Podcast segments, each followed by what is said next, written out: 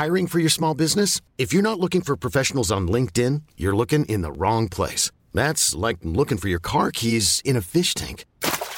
LinkedIn helps you hire professionals you can't find anywhere else, even those who aren't actively searching for a new job but might be open to the perfect role. In a given month, over 70% of LinkedIn users don't even visit other leading job sites. So start looking in the right place. With LinkedIn, you can hire professionals like a professional. Post your free job on linkedin.com slash achieve today. Bonjour à tous et bienvenue à vous pour Midi News. Bientôt l'épuisement des réserves en oxygène pour le Titan, hélas.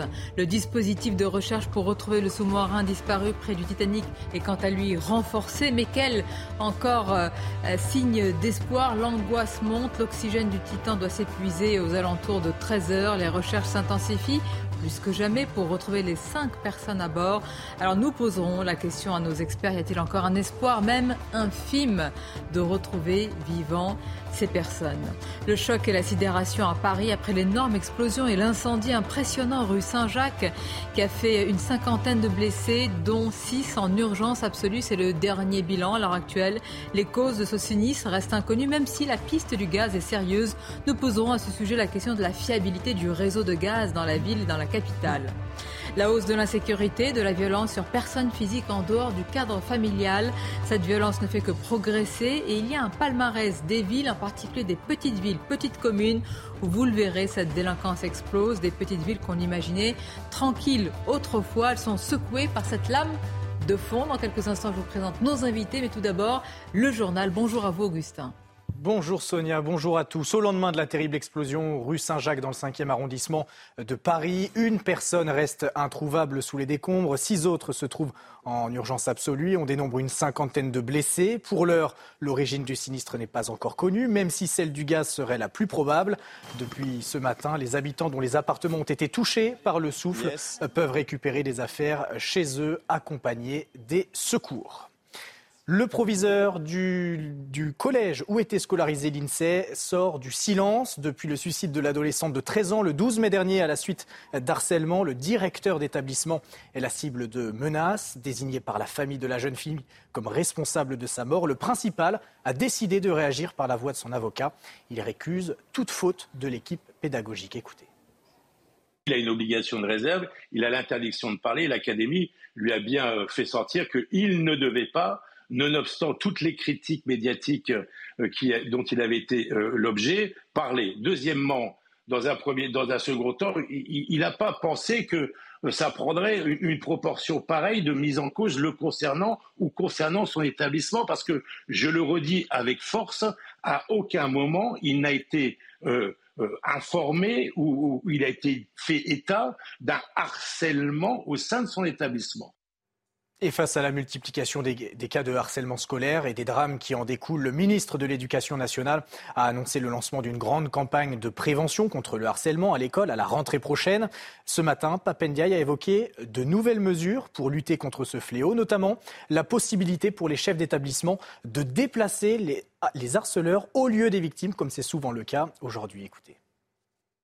On se mobilise depuis euh, de nombreuses années euh, contre le harcèlement dans les établissements scolaires, dans les écoles également.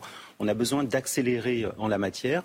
Ça veut dire plus de formation pour les enseignants, ça veut dire la possibilité pour des élèves harceleurs en primaire d'être déplacés plutôt que les élèves. Et qu'on déplace le harceleur, le, plutôt que le harcelé. Plutôt que le harcelé la victime. Voilà, ce sera possible à partir de la rentrée. Ça sera systématique? Alors non, en cas de, bien entendu, euh, de difficulté, lorsque un élève posera des problèmes de sécurité et de santé pour les autres élèves, il faut tout de même enquêter. On a affaire à des enfants. Bien sûr.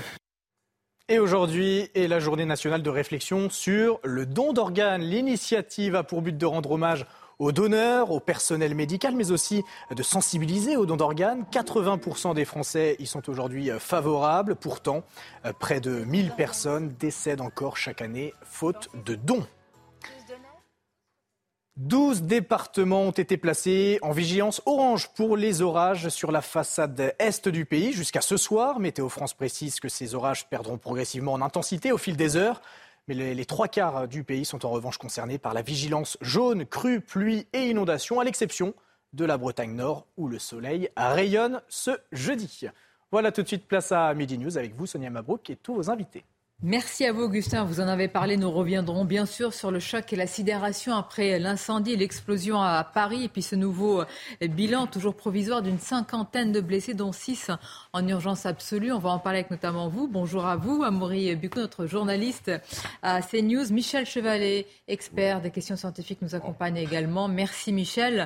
Nous parlerons également dans quelques instants de cet autre dire, événement euh, avec un, un, décompte quand même euh, terrible, macabre, angoissant. Au, moment où on se parle, il reste environ une heure d'oxygène techniquement pour ce sous-marin. Je salue également Caroline Pilas qui nous accompagne et Paul Melun, bien bonjour, sûr, et bonjour à vous.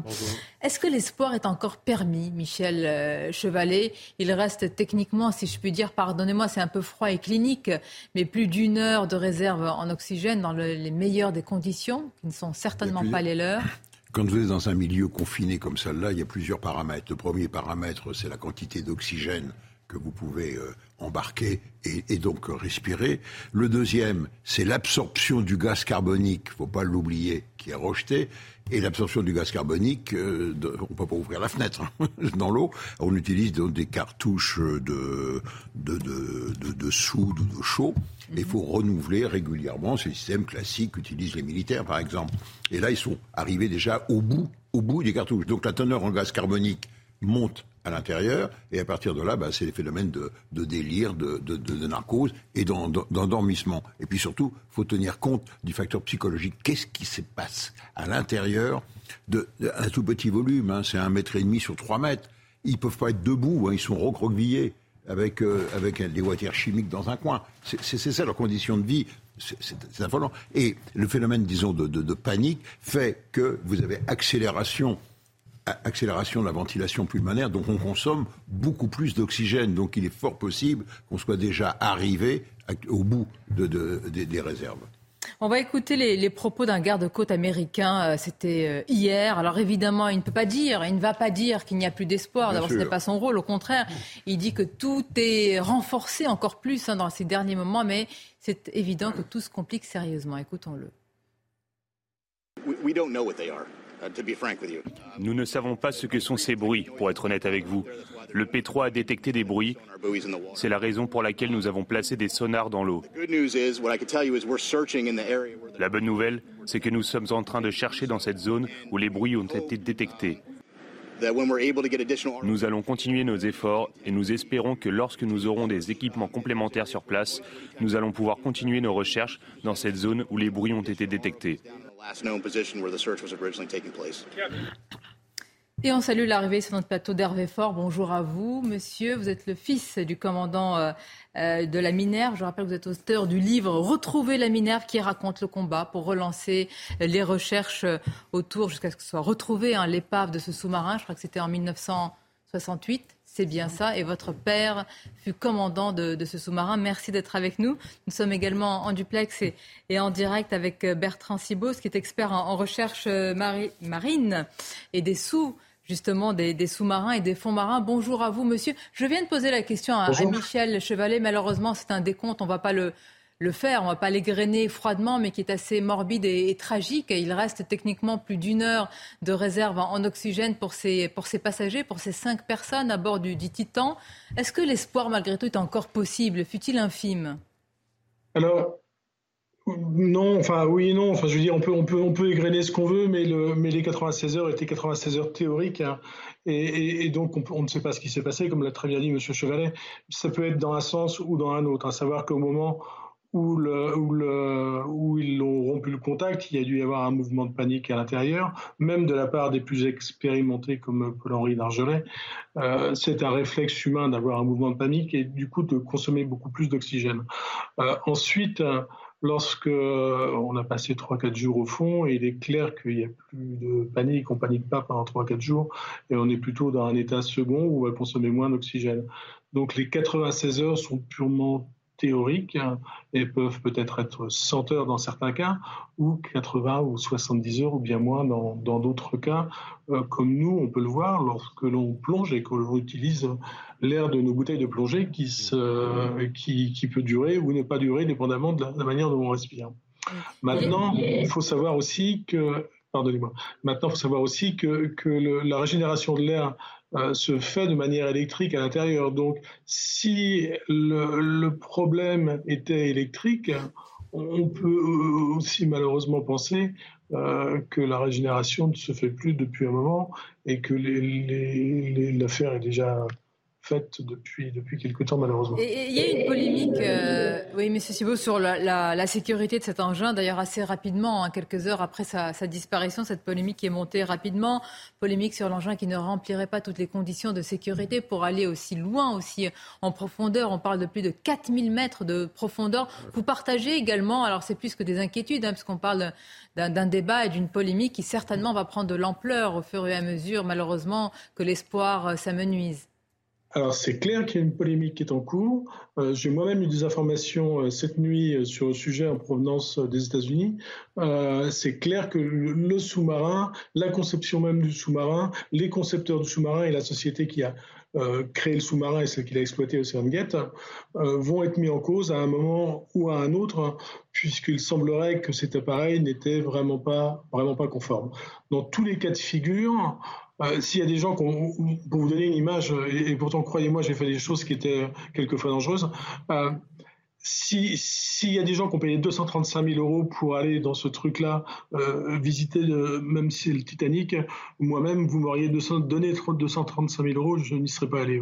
Et vous dites ce truc-là, hein, ce truc-là, c'est-à-dire, je, vois à quel niveau vous situez quand même, j'allais dire, la, technologie de cet engin quand vous dites cela. On, est bien d'accord. Euh, si vous me parlez du submersible Nautil, j'appellerais ça un submersible euh, parce que c'est un, un véritable sous-marin euh, qui est destiné à faire des études scientifiques dans les grandes profondeurs. Cet appareil est destiné à emmener des touristes et pas forcément de manière très sécurisée. Bien, merci, euh, merci à vous Bertrand Malgré tout, évidemment, c'est normal de dire que, l'espoir est toujours présent. On a compris que la situation est, très compliquée. Hervé Fort, je le disais, vous, vous avez euh, milité évidemment pour qu'on retrouve euh, l'épave. Il est très vraisemblable aussi que ce soit malheureusement la même chose pour cet engin. C'est important aussi, évidemment, de retrouver pour comprendre les causes et de savoir ce qui s'est passé, tout le, voilà, l'enchaînement dramatique. Il y, a, deux raisons pour lesquelles on peut se battre pour rechercher une épave. D'une part, pour, savoir où sont les personnes disparues si malheureusement euh, l'issue est fatale. Donc on a envie, euh, la, famille de Paul-Henri Narjolet, la famille des autres personnes voudront savoir où repose le corps du membre de leur famille. Donc il y a déjà ce premier point qui est fondamental pour les familles. Et puis de l'autre côté, il y a effectivement comprendre les causes de l'accident parce qu'on peut avoir des polémiques, j'allais dire, tant qu'on en veut, mais tant qu'on n'aura pas retrouvé euh, le bâtiment, euh, ces polémiques seront un peu stériles. Mm. Euh, donc si on veut en tirer une leçon, si on veut savoir ce qui a été ou pas été, il n'y a, pas d'autre solution que de retrouver le sous-marin. Et euh, ma, conviction, c'est qu'ils chercheront le temps qu'il faudra, mais ils finiront par le retrouver. Ils finiront par le retrouver avec des moyens qui sont très très importants. Il y a aussi une polémique, alors qui n'est pas que franco-française, mais elle est quand même assez franco-française, sur les moyens qui ont été déployés. Michel Chevalet, certains sur les réseaux sociaux s'indignent que nous n'ayons pas la même, j'allais dire, euh, émotion, la même, le même, oui, bah, l'ampleur des moyens quand il s'agit euh, de naufrage de migrants. Mais ça, il faut expliquer que là, dans ce cas-là, il y a une sorte malheureusement de, décompte, c'est-à-dire qu'on ne sait pas s'ils sont encore euh, vivants ou pas. Il y a une forme d'attention mondiale, j'allais dire, et à la fois fascinante et, tragique aussi. Oui, mais enfin, sachant, enfin, il y a, une hyper médiatisation évidemment parce que parce que c'est le Titanic, hein, euh, c'est ça. Mais euh, dans, le cas de, des transports de, migrants, euh, disons, il n'y a pas de compte à rebours de vous à moi. C'est là, c'est différent. Tandis que là, vous avez une échéance. L'échéance, elle est d'ordre technique, c'est-à-dire les capacités d'alimentation d'oxygène. C'est ça qui, c'est ça qui, qui, change. Doubler et c'est vrai, d'une hypermédiatisation. Et puis, dernier point, la conséquence de ce qui vient se passer fait qu'on va sans doute enfin revenir des pieds sur terre, remettre les compteurs à zéro et, et, arrêter, arrêter cette course au sensationnel. Parce que j'ai du fric, je peux m'envoyer en l'air dans l'espace. Un jour ou l'autre, en tourisme spatial, il y aura des problèmes. Et là, voilà. Est-ce que c'est le sensationnel là, ou est-ce que c'est une volonté aussi, peut-être, d'apporter davantage d'informations, de récolter des images sur les paves du Titanic Il n'y a rien de cela. il n'y a que, des caprices finalement de, personnes qui ont les moyens. C'est fait. On a fait tout le tour. Il est modélisé, il est 3D. On, a, on a ramené, on a ramené des morceaux. Là, c'est simplement du voyeurisme. dans ce cas-là, alors Michel oui, tout, même, les moyens. même euh, les voyages en l'espace, vous allez, on va pouvoir dire non, mais celui-ci n'est pas. On n'apprend rien. On n'apprend rien. On a eu raison d'aller sur le Titanic. Vous êtes d'accord? En fait, l'histoire. Attendez, rapidement, l'histoire de, de, plonger sur le Titanic. Moi, j'ai failli y aller, donc bien au courant de, de l'opération. L'affaire, en fait, c'est une mascarade américaine, de l'armée américaine, qui était à la recherche des épaves des sous-marins soviétiques. Or, les Américains ont développé des moyens pour pouvoir, des, des robots, et des moyens aussi avec des grappins et, les remonter à la surface. C'est ça qui est important. Mais comme ils étaient espionnés par les satellites, il y avait une concentration de bateaux à un moment, à un endroit, euh, les, Américains se sont cachés derrière un programme d'exploration scientifique au nez la barbe. Et la France a été associée à cela sans savoir au départ Là, vous nous plongez dans un film hollywoodien. très attention. Au, scénario, malheureusement. Mais c'est parce qu'on a trouvé l'épave qu'on a commencé à comprendre ce qui s'était passé, de, que, la coque a été déchirée. Je veux poser la question à nos invités. Est-ce que pour autant, il faut donner un coup d'arrêt à ces explorations, même si elles sont à caractère euh, touristique, on va le dire ainsi? Oui, je crois que par-delà la vocation euh, touristique ou d'exploration, disons, de loisirs d'un certain nombre de lieux inaccessibles, je crois que si on fait un peu d'histoire ou de philosophie, en tout cas, c'est le propre de l'homme que de vouloir dépasser un certain nombre de limites de, que lui impose sa condition d'homme, sa finitude, son rapport à la mort, et d'affronter les éléments, de tenter d'aller, qui dans des milieux hostiles sous-marins, qui des milieux hostiles aériens, dans des grottes ou que sais-je. Et euh, effectivement, un certain nombre d'ailleurs de découvertes, je ne dis pas que là ça aurait été le cas, mais un certain nombre de découvertes ont aussi été accomplies par des personnes qui au début euh, n'avaient pour que, disons, la fascination un peu à la Jules Verne hum. des, des milieux les plus étranges du monde. Et je pense que vouloir, euh, c'est pour ça que la polémique sur les réseaux sociaux m'avait un peu agacé, vouloir rompre ou stigmatiser cette démarche euh, au prétexte qu'elle serait un caprice de riches tel qu'on a pu le lire sur les réseaux sociaux me paraît partiel comme analyse. Je pense que ça va plus loin. Alors moi, oui et non. Je comprends ce que veut dire Michel, c'est-à-dire que la polémique hein, qui a été créée sur les réseaux sociaux, mais même au sein de l'opinion publique, met en avant la misère que vivent les migrants versus les caprices de riches, d'ultra riches. Donc ça, ça peut s'entendre, même si une vie est une vie, et on espère tous que ces personnes vont être secourues en temps et en heure, même si l'espoir s'amenuise. Donc il y a un côté futile, frivole, ce qui n'empêche en rien l'horreur de ce qu'est en train de vivre ces personnes. Mais moi, je peux l'entendre aussi parce qu'on est dans une société où il y a une telle difficulté de vivre, avec aussi la question inflationniste, que lorsqu'on en fait des sujets hyper médiatiques de la sorte, ça peut choquer et heurter autrui. Donc oui et non. Enfin, votre avis? Alors moi j'ai plongé euh, dans eh un sous-marin, pas, celui-là, dans un autre, qui pouvait descendre à 14 000 mètres de profondeur. Donc j'ai plongé sur l'épave euh, de la Minère. Donc je suis sans doute le seul, d'ailleurs, si on est deux Français à, être allés dessus. Euh, alors on pourrait dire que c'est un côté, pour moi c'était un côté commémoratif, c'était beaucoup plus la commémoration, un moment de recueil sur une tombe, parce que c'était la tombe de mon père. Donc euh, après, s'il n'y avait pas eu ces personnes-là qui de temps en temps euh, investissent, peut-être pour des raisons contestables, j'aurais pas pu le faire. Donc je suis un peu partagé, parce que je veux dire, c'est pas tellement la, la, cause de la construction du sous-marin, c'est la raison pour laquelle on, plonge, sur lequel on peut polémiquer. Mais on le comprend parfaitement pour vous, euh, évidemment. Euh, on va continuer à en parler. Merci de rester avec nous, euh, Hervé Fort. On va revenir, je le disais, hein, il n'y aura pas de, décompte, hein, parce qu'il ne s'agit pas ici de dégrainer les minutes qui vont passer, mais de comprendre pourquoi aussi les recherches sont intensifiées là, ces dernières heures.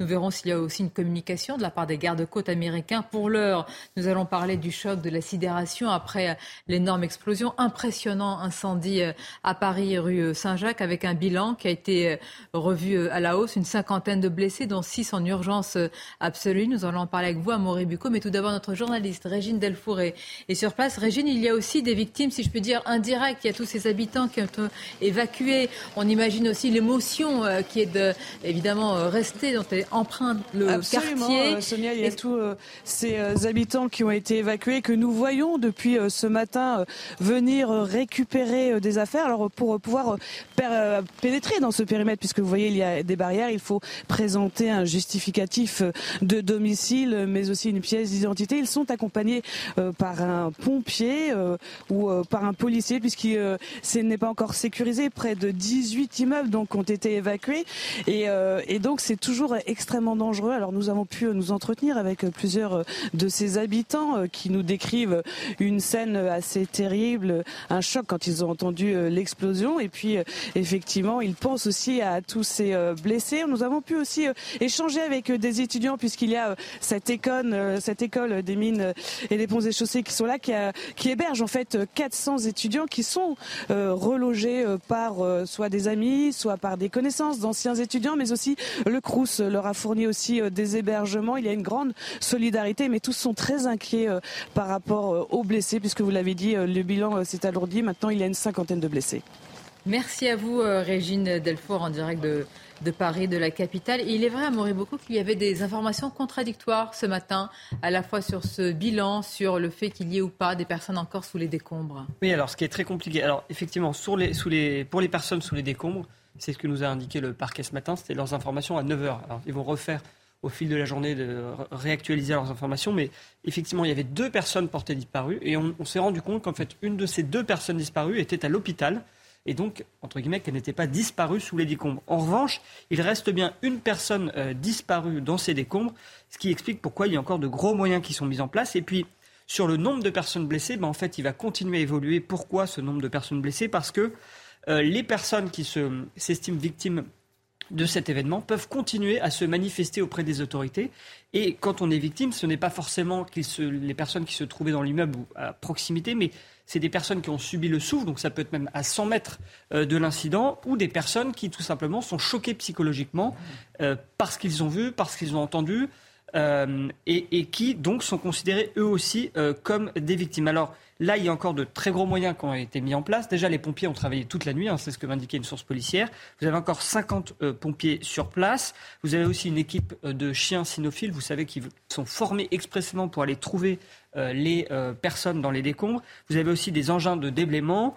Et euh, vous avez quand même, ça c'est quand même impressionnant, vous avez 18 immeubles à proximité du lieu de l'incident qui, ont été évacués. Donc ça fait énormément de gens à reloger. Certains ont pu se reloger par eux-mêmes, fort heureusement, mais d'autres sont, j'allais dire, un peu dans la nature et, et essayent de, de, retomber sur leurs pattes pour voir ce qui va se passer. Bien sûr, on va parler aussi des pistes, des différents euh, mm. euh, scénarios, avec quand même la piste du gaz et beaucoup de questions à Michel Chevalet dans quelques instants. C'est-à-dire, est-ce que le, le, réseau de gaz parisien est sûr? Il y a quelques années, quand même, il y avait eu une polémique. Vous allez nous en parler. Je voudrais d'abord qu'on écoute quand même l'émotion qui est toujours euh, prégnante, évidemment, dans, dans le quartier au micro de CNews.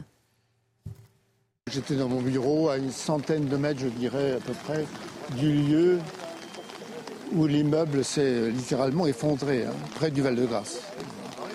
Donc la déflagration a été d'une violence absolument inouïe. Et on a été soufflé littéralement par l'explosion vers 5 heures de l'après-midi. On s'est tous retrouvés propulsés de nos sièges. On s'est retrouvés les, uns à côté des autres. Le sol était jonché d'objets. On se demandait ce que c'était. Euh, les, vitres ont, sauté en éclats. Euh. Une courte pause, on va se retrouver, Michel Chevalet, sur cette piste euh, du gaz, sur le réseau parisien euh, du gaz. Hervé Fauve, je vous remercie d'être euh, avec nous. On va continuer à évoquer ce décompte, ou en tous les cas cet infime espoir pour retrouver les passagers du Titan, puis nos invités pour commenter l'actualité. Merci d'être avec nous en direct Midi News. Le Titan a-t-il déjà implosé ou reste-t-il un espoir, un infime espoir de retrouver l'engin et surtout les, les personnes à bord? Évidemment, eh bien, les chances s'amenuisent au fur et à mesure qu'on approche d'une sorte de, de, de, date, en tout cas de moment fatidique où les réserves d'oxygène sont en train de s'amenuiser. On va en parler. Parler de l'explosion également à Paris avec le dernier bilan, bilan toujours provisoire. Mais tout d'abord, les titres CNews Info, Michael de Santos. Il ne reste en théorie plus qu'une demi-heure d'oxygène aux cinq passagers du Titan, ce sous-marin disparu dimanche dernier près de l'épave du Titanic. Les chances de retrouver des survivants sont désormais presque nulles. Les recherches rentrent désormais dans une phase critique. La garde à vue des deux hommes suspectés d'être liés à l'incendie du domicile du maire de Saint-Brévin a été levée. Aucune poursuite n'a été engagée. Les investigations se poursuivent. En mai dernier, l'élu avait démissionné après les attaques subies nées de l'installation d'un centre d'accueil pour demandeurs d'asile près d'une école. Et puis enfin, la Russie dément un projet d'attentat contre la centrale nucléaire de Zaporizhia. Le Kremlin a qualifié de mensonge les affirmations de Volodymyr Zelensky. Ce matin, le président ukrainien avait accusé Moscou de préparer une fuite radioactive sur le site occupé par l'armée russe. Nous sommes toujours avec Paul Melun, Caroline Pilastre, notre journaliste Amaury Bucco, Michel Chevalet, Hervé Fauve est avec nous, qui est le fils du commandant de la Minerve, et Patrick Colombel nous a rejoint. Bonjour à vous, euh, architecte, cofondateur d'Architectes de de, l'urgence. Nous avons parlé de, ce bilan. Et puis, il y a maintenant l'enquête, les causes éventuelles. Vous avez vu, Michel, il y a une très grande prudence. Hein. Tous les responsables politiques qui sont exprimés ne veulent absolument pas, évidemment, avancer une hypothèse plus que d'autres. Malgré tout, le gaz est au cœur, évidemment, euh, probablement de, cette enquête, avec soit une imprudence, mais une forme d'imprudence euh, délibérée, hein, si on en croit l'enquête qui a été ouverte. Alors, rapidement dit, l'explosion, donc le, souffle, il y, a, fond de flamme. Hein, une, explosion, c'est une combustion, disons, instantanée. Donc vous avez dégagement de, de chaleur très concentré, qui souvent déclenche l'incendie, et surtout la brusque dilatation de l'air qui vous donne l'onde. Et c'est ça qui est dévastateur, puisque ça va dans un rayon de 100, 150, 200, 300 mètres. Très vite, c'était, j'y suis allé après, très vite, c'était hallucinant, c'est dire. Et donc, qu'est-ce qui peut produire cela? Ben, les hypothèses, soit vous avez de l'explosif chimique, ah c'est une des hypothèses très faibles, soit on pense immédiatement au gaz. Il n'y a pas de distribution de vapeur, il n'y a pas de, le réseau vapeur n'est pas en pression comme ça sous Paris. Il y en a un réseau vapeur. Donc on s'oriente vers le gaz. Et là, il y a deux cas de figure dans le gaz. Et là, c'est important. Et d'où les hésitations. Soit c'est le réseau GRDF de distribution qui est à 4 bars. D'après mes informations, il, était, il avait été changé, il était en, bon état, il était soit en acier, soit en polypropylène, comme on met maintenant, disons, en plastique, pour être plus souple que la fonte qui casse. Donc ça, c'est sous la chaussée. Puis après, ça va via le, le, il y a des vannes de sécurité, c'est-à-dire que dès qu'il y a une fuite, ça s'arrête automatiquement. Hein. c'est pour le savoir. Vous allez après la distribution, c'est-à-dire sur les colonnes montantes dans, dans l'immeuble, où là, il y a les compteurs, les Gaspard, et, les compteurs. Donc le problème, il est, est-ce que l'explosion a démarré par une fuite sous la chaussée dans la cave de l'immeuble, comme la rue de Trévise, ou apparemment, c'est ça le problème, c'est à l'intérieur au deuxième étage que l'explosion aurait eu lieu, qui aurait projeté évidemment toute, la façade de la maison.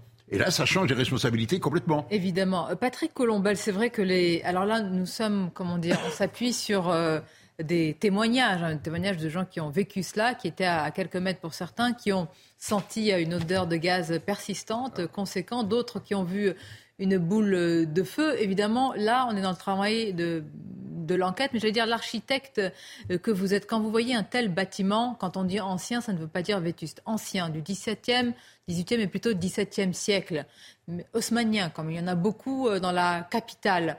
Est-ce qu'il y a une forme d'inquiétude de manière générale à avoir? Parce qu'il y a eu une polémique il y a quelques années sur le réseau de gaz parisien, ou alors vous dites non euh, D'emblée, il ne peut pas y avoir une aussi grande déflagration, un événement quand même comme celui-ci, euh, avec un immeuble qui est certes ancien mais pas vétuste.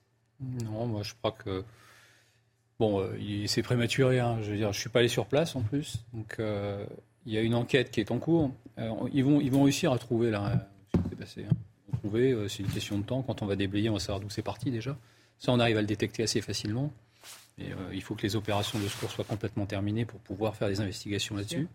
Ensuite, on va savoir ce qui s'est passé et si effectivement c'est à l'intérieur d'un logement ou si c'est le réseau dehors. Mais vous savez, les problèmes de gaz, en réalité, sont pas vraiment le vrai problème, c'est jamais le gaz. dire, le gaz, c'est à peu près sécurisé, sauf quand c'est à l'intérieur du logement. Si c'est un problème sur les réseaux, c'est généralement parce qu'il y a des déstabilisations sur les réseaux. Et les déstabilisations sur le réseau, Généralement, le grand cas de classique, c'est une fuite d'eau dans un endroit qui est soit une canalisation euh, d'adduction d'eau, c'est-à-dire ce qui amène l'eau potable chez vous, soit avec des réseaux euh, d'évacuation d'eau pluviale ou des réseaux d'assainissement. Euh, parfois les deux. Et, donc ça, ça engendre des désordres, des affaissements, des tassements, et puis éventuellement, ça peut en, engendrer de casser une canalisation de gaz. Donc ça, c'est des choses qui arrivent. Alors jusqu'à éventrer un immeuble, jusqu'à euh, fragiliser euh, je ne sais pas combien d'immeubles alentour, avec un blast jusqu'à plus d'un kilomètre, avec des gens qui ont cru véritablement, qui ont entendu une déflagration, qui n'ont jamais entendu de leur vie. Tout cela bah, est possible dans ce cadre-là. Oui, puis euh, vous prenez, vous savez, dans, l'explosion, comme, comme vous venez de le rappeler très bien, les explosions, vous avez un phénomène qui est un phénomène physique, où vous avez une compression de l'air instantanée. Et euh, moi, j'ai fait deux grosses explosions. Euh, j'ai fait, euh, il y a plus de 20 ans, à ZF, à Toulouse, où on était à, quand même à, plus de 3 km où il y avait du verre de cassé, c'est-à-dire des fenêtres qui étaient cassées, du verre cassé à, plus de 3 km. Et, dernièrement, sur Beyrouth, en 2020, où là, moi, j'ai constaté dans une maison qui était en ligne droite, on voyait le port, elle était à 10 km, et les fenêtres de la maison dans laquelle je me suis, trouvé, les, les verres étaient cassés. Donc c'est pour vous donner, une, notion de, l'effet d'un blast important. Donc évidemment, c'est extrêmement traumatisant. En plus, on est en plein centre-ville, on est dans un centre-ville qu'on connaît bien, euh, qui est un centre historique en même temps. Euh, alors évidemment, euh, on est tous perturbés par, par, ça. On se dit qu'est-ce qui a pu se passer? Alors est-ce que c'est pas un missile Est-ce que c'est pas On pourrait tout imaginer, une bah, météorite, voilà tous les scénarios possibles, imaginables. Mais a priori, mm. le plus probable, c'est que ce soit un problème avec le gaz, surtout s'il y a des gens qui l'ont senti. Donc ça, ça va des analyses qui vont être, qui Il y a une distorsion entre la, dire la banalité de la manière avec laquelle on le dit, c'est-à-dire un problème avec le gaz, et les conséquences. Quand même, écoutons cette réaction à 100 mètres de cette déflagration. Comment euh, ce témoin l'a vécu? Il y avait beaucoup de, curieux qui, étaient là, ce qui est effectivement euh, gêné un petit peu. Bon, ils ont été euh, écartés le plus, le plus souvent possible. Je crois que c'est la première fois de ma vie que j'entends une déflagration aussi euh, importante. Et, donc, c'est vrai que ça, quand, quand, ça vous touche directement, enfin pas directement évidemment, puisqu'on n'est pas blessé ni quoi que ce soit, mais enfin Bon, quand, c'est euh, presque sous vos fenêtres, sous vos yeux, c'est évidemment c'est très spectaculaire. Michel, s'il y avait eu euh, une fuite euh, de gaz, un problème avec le gaz, et, que ce qu'ont dit certains témoins est avéré, c'est-à-dire qu'ils ont senti cette odeur-là, normalement, la logique voudrait qu'il y ait une alerte, ah ben, une évacuation d'un bâtiment, que des personnes appellent pour signaler ça. Alors peut-être que c'était concomitamment avec l'explosion, malheureusement. Mais la logique aurait été qu'il y ait euh, enfin, des, alertes ou qu'il y ait quelque chose entre ce moment, cette constatation et. Deux, choses. Je vous dis, lorsqu'il y a un débit de gaz trop important, il y a des vannes automatiques maintenant qui détectent et, qui interrompent le, circuit de gaz. C'est la première chose. La deuxième, quand vous sentez, la première des réflexes des gens, bah, c'est d'appeler GRDF. Ils arrivent tout de suite, en urgence. Vous voyez C'est assez troublant, si vous voulez. il n'y a pas eu de travaux aussi dans la chaussée, apparemment. Il y en a eu, mais pas, là, parce qu'il euh, y a eu des fois des coups de pelleteuse malheureux sur le, circuit. Donc ce qui est assez troublant, si vous voulez, c'est le, fait de, si on retient l'hypothèse d'explosion en gaz, c'est qu'il n'y a pas eu apparemment de signe vraiment avant-coureur, classique, que l'on a quand euh, il y a une fuite de gaz, on le sent, voilà. On va écouter une autre réaction. Il s'agit d'un autre témoin, Karine, qui était dans son appartement avec euh, euh, son fils, son enfant. Écoutez, vraiment, à chaque fois, ce sont les mêmes mots. C'est-à-dire une forme de sidération, de choc et d'incompréhension totale avant de pouvoir analyser ce qui s'est passé, évidemment, autour de ces personnes. J'étais en télétravail à la maison, j'étais avec mon fils.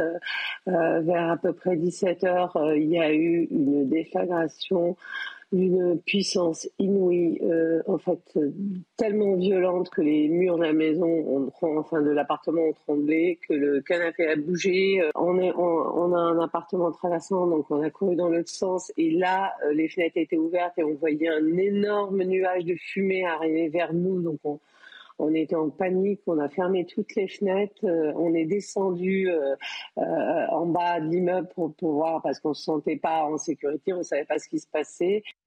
L'enquête, évidemment, ne fait que démarrer. Il y a énormément de témoignages qui sont recueillis. Il y a des pièces également qui sont analysées par la police euh, scientifique. Il y a la problématique du relogement. Là, nous parlons de dizaines d'immeubles qui sont autour et deux immeubles ou trois euh, mitoyens véritablement qui font l'objet d'une sécurisation avec euh, un architecte qui est sur place. L'objectif, c'est de voir s'il y a quoi? Un problème d'effondrement ou juste des fragilités? Les deux. Les deux. oui, donc ça peut aller jusqu'à c'est-à-dire qu'il y a un, protocole. Enfin, le protocole, euh, il, est, euh, il est le suivant, c'est-à-dire qu'on met des périmètres de sécurité relativement importants, et puis après, euh, on commence à comment dire. Chaque bâtiment doit être traité individuellement. on est dans une approche qui ne peut pas être statistique. Hein, on n'a pas le droit à l'erreur. On n'est pas des médecins là-dessus. Nous, 0% d'erreur. Donc les bâtiments, quand on rentre dedans, il ne doit pas tomber. Hein, euh, c'est fondamental de le dire. C'est-à-dire que ce n'est pas du tout une approche. Donc c'est une approche. C'est votre responsabilité enfin, qui serait engagée dans ce cas-là. Oui, puis la responsabilité, elle est morale aussi. Hein, ah bah, évidemment. Elle n'est pas, que, pas que financière. Évidemment, mais je parle d'abord de celle-là qui est la plus importante. Évidemment. Donc ça, ça fait partie de nos responsabilités. Donc les, les, ce qu'on appellera la mise en sécurité, est-ce que c'est possible ou pas de rentrer dans les bâtiments où on fait, euh, s'il y a un vrai problème, ça peut être une notion de péril. Alors après, on peut l'accompagner juridiquement selon la, la volonté de, comment dire, de, des élus, parce que ben, ils peuvent faire des, des, systèmes dans lesquels ils peuvent demander à des experts d'intervenir pour faire effectivement des, des comment dire, des euh, d'intervenir sur la notion de péril imminent ou pas.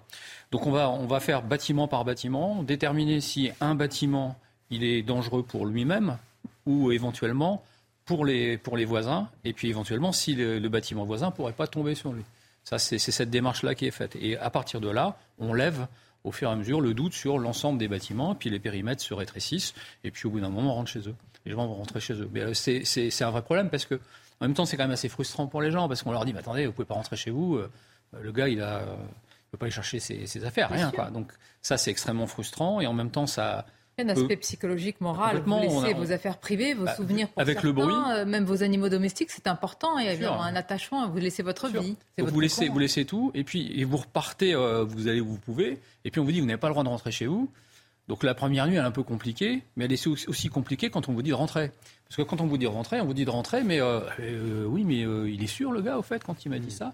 Donc il y a aussi un autre travail qui est à faire. Le rôle qui, est, qui, est, mis en place aujourd'hui par les, les, les CUMF, c'est-à-dire les, les, cellules d'aide médico-psychologique, ont un rôle vraiment important parce que en plus, en, en, travaillant avec eux, on s'est rendu compte qu'on arrivait avec un accompagnement technique, en expliquant ce qui se passe, ce qu'on pouvait faire.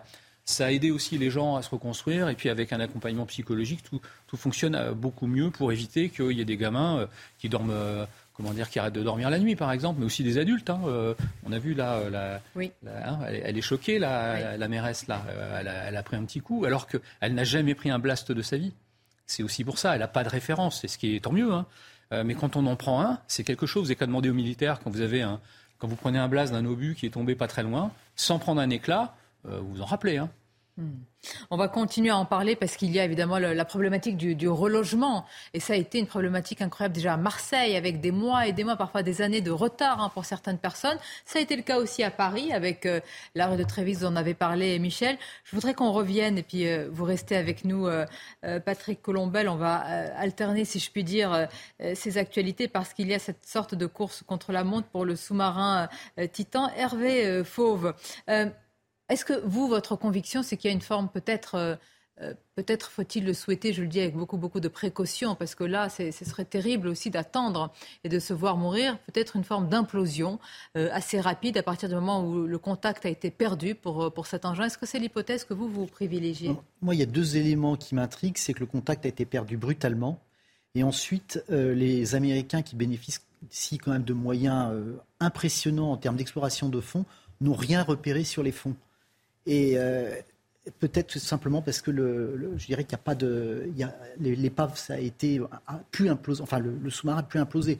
Je, me trompe peut-être et je le, je le souhaite d'un certain côté pour euh, si on peut les, les sauver. Euh, mais ça expliquerait aussi pourquoi on arrive à, ne rien voir. C'est-à-dire qu'à ce moment-là, l'épave, le, le sous-marin implose et puis se disperse sur un cône et on n'a que des petits débris. Et à ce moment-là, on ne voit rien, on n'entend rien.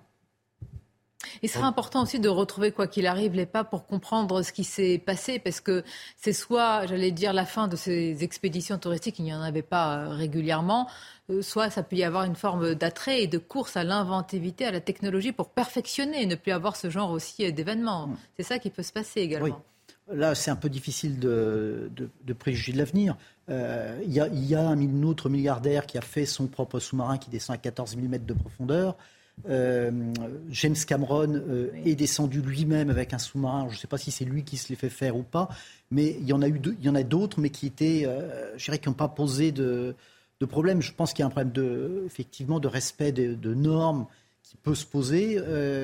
et puis, quand on est dans les eaux internationales, on, a l'impression que il n'y a plus de loi. Alors, il y en a, et il y a des, recherches aussi qui sont coordonnées d'un point de vue international, avec également euh, un, effort euh, et, des moyens conséquents du côté français. Et justement, euh, cet engin, ce navire, en tous les cas bourré de technologie, c'est le Victor 6000 qui est à la recherche également de, de cet engin. Regardez le sujet qui présente justement cet engin, ce bijou de technologie, si on peut dire ainsi. Âge 24 ans, taille 3,10 m de long, 1,80 m de large, 2,10 m de haut, poids 4,6 tonnes. Victor 6000 est un robot sous-marin français capable de mener des campagnes de surveillance, d'inspection vidéo et acoustique jusqu'à 6000 mètres de fond. Luc Taillès, son pilote, nous présente son équipement. Donc les trois containers qui sont à l'arrière, c'est des, enceintes qui contiennent l'électronique et qui sont résistantes à la pression. Donc c'est des, des, sphères en titane qui peuvent, qui peuvent résister à 750 bars. Grâce à ses 8 caméras et ses 8 projecteurs, Victor tentera de repérer le sous-marin disparu par 3800 mètres de profondeur. Le tout piloté depuis le navire océanographique français, l'Atalante. Les deux appareils sont reliés l'un à l'autre par un immense câble de 8 km de long. De fabrication française, l'engin aquatique est régulièrement modernisé, notamment avec des technologies utilisées dans le nucléaire, comme nous le confirme Clément Bossan, son responsable technique. On a deux bras qui sont hydrauliques euh, dont un qui est à 7 axes et qui est très très précis. En fait, c'est à l'origine un bras qui a été développé pour le nucléaire.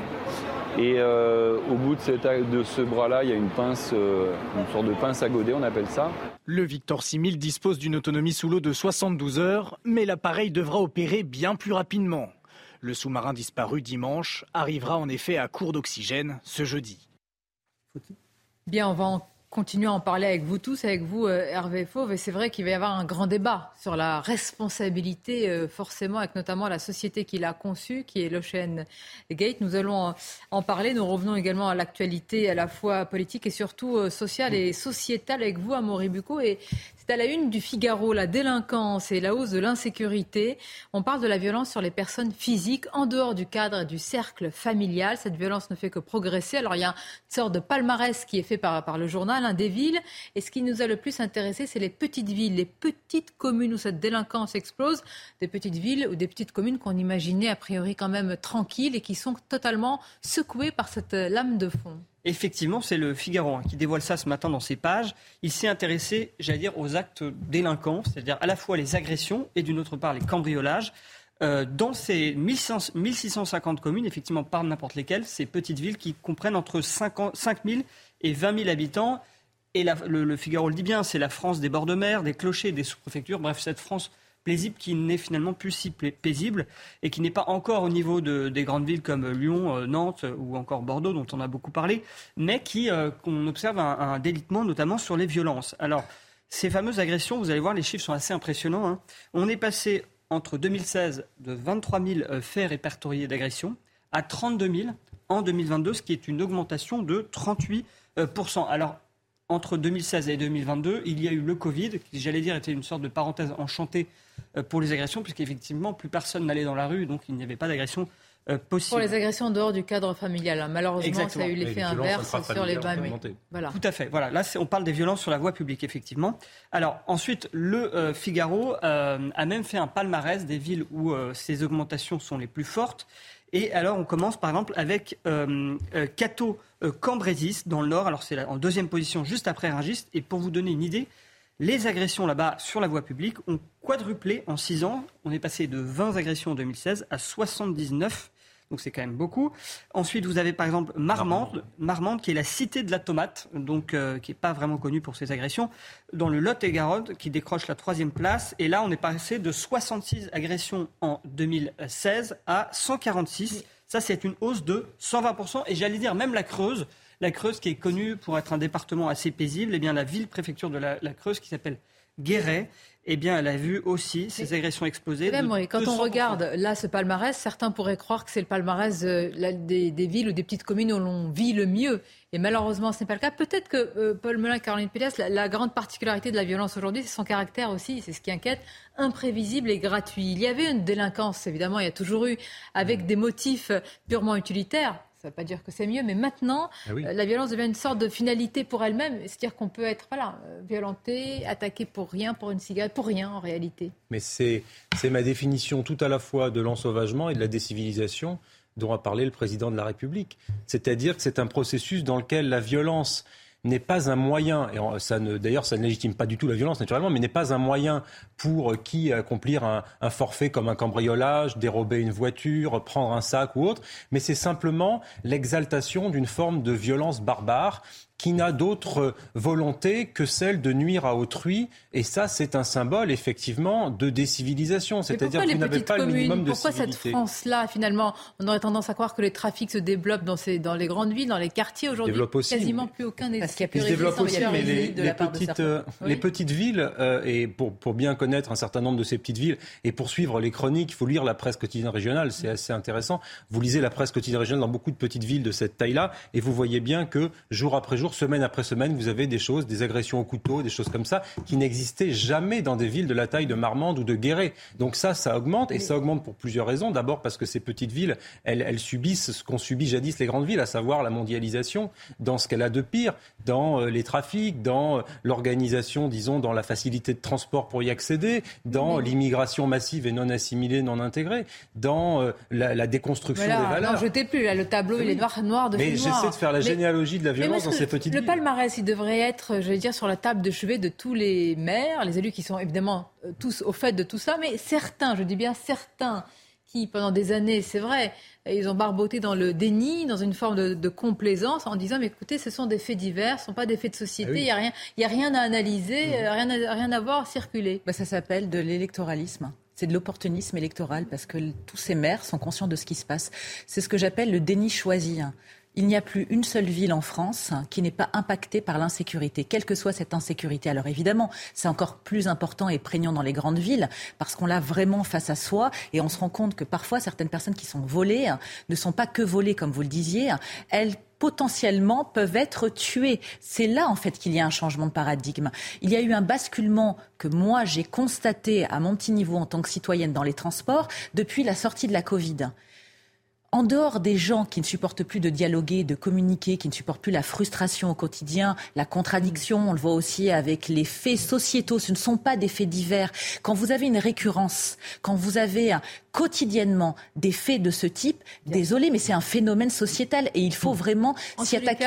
et c'est transpartisan, C'est un palmarès, donc euh, je veux dire, c'est difficilement contestable. Hein. Oui, alors non, mais le Figaro est allé dans une des villes, d'ailleurs à Guéret, euh, pour essayer de comprendre pourquoi il y avait cette hausse. Et alors, Guéret, par exemple, vous avez des euh, migrants qui ont été accueillis là-bas.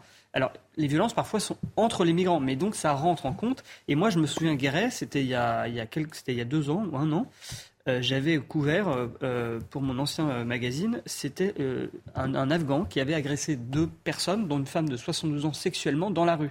Donc vous voyez coup sur coup deux personnes tout de suite, pour des petites villes comme ça, ça fait très rapidement monter aussi les statistiques, forcément. On va continuer à en parler. On va revenir également, on va marquer une pause sur euh, les, euh, ce qui se passe au fond des mers, l'Atlantique Nord, infime espoir, mais pas tellement, euh, Hervé Fauve.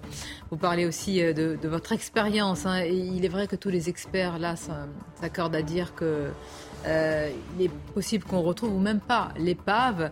Nous allons continuer à parler aussi euh, de l'enquête autour de l'explosion euh, à Paris. Avec Patrick Colombel, on parle aussi eh bien, de l'architecture. Il est vrai, on vous posera la question que c'est dans du, de l'ancien à chaque fois. Hein, que se passent ces, explosions. Vous nous direz s'il y a un lien avec ça, même si c'est pas ancien et vétusté, on met pas un signe égal. Michel Chevalet également avec nous, Paul Melun et Caroline Pilastre. À tout de suite. Merci d'être avec nous pour cette deuxième heure de Midi News. Les heures passent et le sous-marin Titan reste euh, introuvable. Quel espoir? Nous allons en parler. Puis après le choc et la sidération à Paris, explosion et incendie, les questions et l'enquête qui se poursuit. Nous allons également en débattre. Et tout d'abord, le journal. Rebonjour à vous, cher Augustin Donadieu. Rebonjour Sonia, bonjour à tous. Il est 13h, heure française. En théorie, l'équipage du sous-marin disparu ne dispose plus de réserve d'oxygène. L'engin qui a plongé dimanche matin avait une autonomie théorique de 80 96 heures. Malgré tout, les recherches se poursuivent, notamment grâce à un robot français, le Victor 6000, qui vient d'arriver sur zone il y a seulement quelques instants. Il devrait évoluer dans les prochaines heures par 4000 mètres de fond pour tenter de retrouver l'engin disparu. Une personne reste euh, introuvable au lendemain de l'énorme explosion survenue dans le 5e arrondissement de la capitale. Six personnes sont en urgence absolue et une cinquantaine sont blessées. Sur place, les secours sont à pied d'œuvre pour tenter de, retrouver la dernière victime. Pour l'heure, l'origine du sinistre n'est pas encore connue, mais la cause du gaz serait la plus probable. Écoutez le témoignage de ces habitants que nous avons rencontrés et qui ont eu évidemment une immense frayeur. Moi, personnellement, je n'étais pas là pendant euh, l'explosion. Et du coup, bon, bah, mes fenêtres ont explosé. Et puis, euh, puis voilà, il y a pas mal de bois là qui, qui est tombé euh, du plafond. Donc euh, bon, j'espère que l'immeuble va tenir debout. Il y a quand même quelques ah trucs abîmés. bon, je, trouve que ça a un peu empiré. Et puis voilà, c'est des dégâts. Bon, c'est matériel. On pense évidemment aux blessés. Et puis, tant que c'est du matériel, pour moi, ça va personnellement. Mais bon, voilà, c'est dramatique ce qui s'est passé. Le collectif Les Soulèvements de la Terre n'a pas dit son dernier mot. Après leur dissolution prononcée hier en Conseil des ministres, les militants écologistes ont décidé de déposer un recours devant le Conseil d'État pour contester cette dissolution. Le gouvernement reproche au collectif d'appeler et de participer à des violences qui ont entraîné des destructions matérielles et des agressions physiques contre les forces de l'ordre. Écoutez la réaction de l'un de ses porte-paroles. On se laissera intimider ni par la dissolution administrative, ni par l'emploi de moyens de police antiterroriste à notre rencontre. Aujourd'hui, à la veille d'une sécheresse historique, à un moment historique en termes d'effondrement de la biodiversité et, euh, euh, à un seuil irréversible du réchauffement climatique qui est en passe d'être franchi, euh, on est certain que des actions du type que celles que portent les soulèvements depuis deux ans sont amenées à se généraliser et à s'amplifier dans l'ensemble du mouvement de lutte écologique et sociale pour les années qui viennent. Et le maire de Toulouse, de Toulouse Jean-Luc Moudin, a été pris à partie hier. Il dénonce sur les réseaux sociaux une altercation et des bousculades et des insultes. Ça s'est passé en marge de la fête de la musique à Toulouse avec d'autres élus. Six personnes ont été interpellées. L'élu explique avoir été pris pour cible par l'ultra-gauche. Écoutez-le. On a été très vite entouré, dirais-je, et pris à partie de manière violente, c'est-à-dire de manière très personnalisée, des, des, slogans euh, verbaux, euh, des agressions verbales très, euh, très dures à mon endroit. Ils ont pris des poubelles qui étaient à proximité, ils les ont ouvertes et ils nous ont balancé des projectiles, des ordures ménagères et aussi des, des bouteilles se trouvant dans, dans les poubelles. Et là, j'ai une de mes jeunes collègues de 23 ans qui a pris une bouteille dans la nuque. Et tout de suite, les dernières informations concernant la recherche de ce sous-marin toujours disparu avec vous, Sonia Mabrouk, et vos invités. Effectivement, euh, merci à vous, Augustin. Avec cette question, un miracle est-il encore euh, possible? Les recherches sont euh, vraiment intensifiées dans une zone qui reste extrêmement large, dans l'Atlantique Nord. Nous allons continuer à en parler. Caroline Pilastre, Paul Melun, Michel Chevalet. Pour les autres sujets, notre journaliste Amaury Bucco nous accompagne. Patrick Coulombel, qui est cofondateur d'Architectes de l'Urgence, puisque nous parlons évidemment des suites de l'enquête sur l'explosion à, à, Paris. Hervé Fauve, qui est fils du commandant de la Minerve. Vous êtes l'auteur de ce livre retrouver la Minerve. La Minerve, c'est ce, sous-marin et vous avez raconté votre combat, le combat pour retrouver cette épave dans laquelle euh, se trouvait votre père, commandant de, ce sous-marin.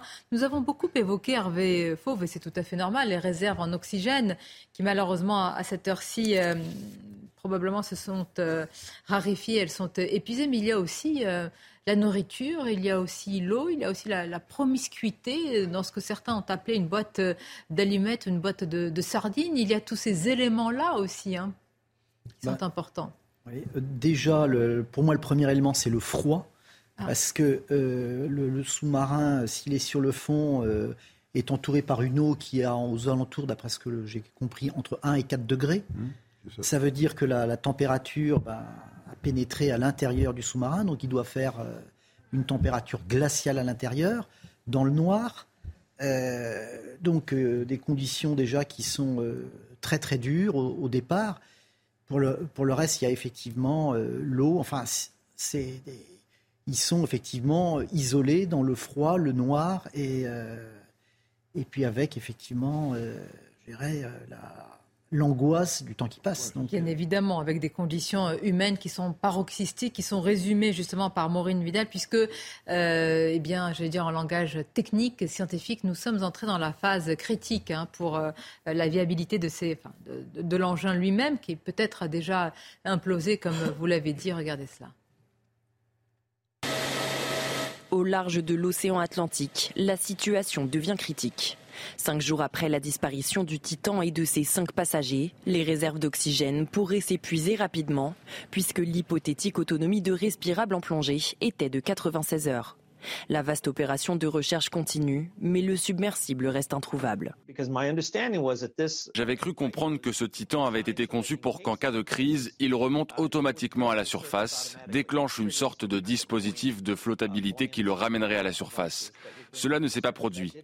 Je pense donc, compte tenu des preuves, qu'il ne s'agissait pas seulement d'un échec de communication au début, mais d'une sorte d'échec global catastrophique.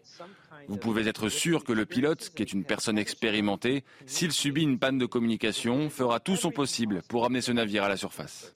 La zone de recherche s'étend en surface sur 20 000 km. Sur le Polar Prince, le navire d'où est parti le Titan, les moyens déployés par les armées américaines et canadiennes continuent d'arriver.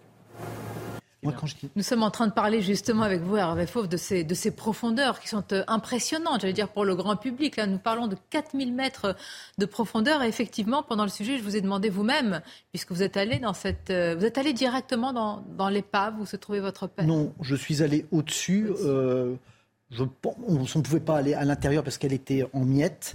Hein, mais on a navigué au-dessus, on l'a regardé parce qu'il y avait des hublots. C'était dans un noir euh, absolu, donc avec des projecteurs qui éclairaient, euh, l'épave.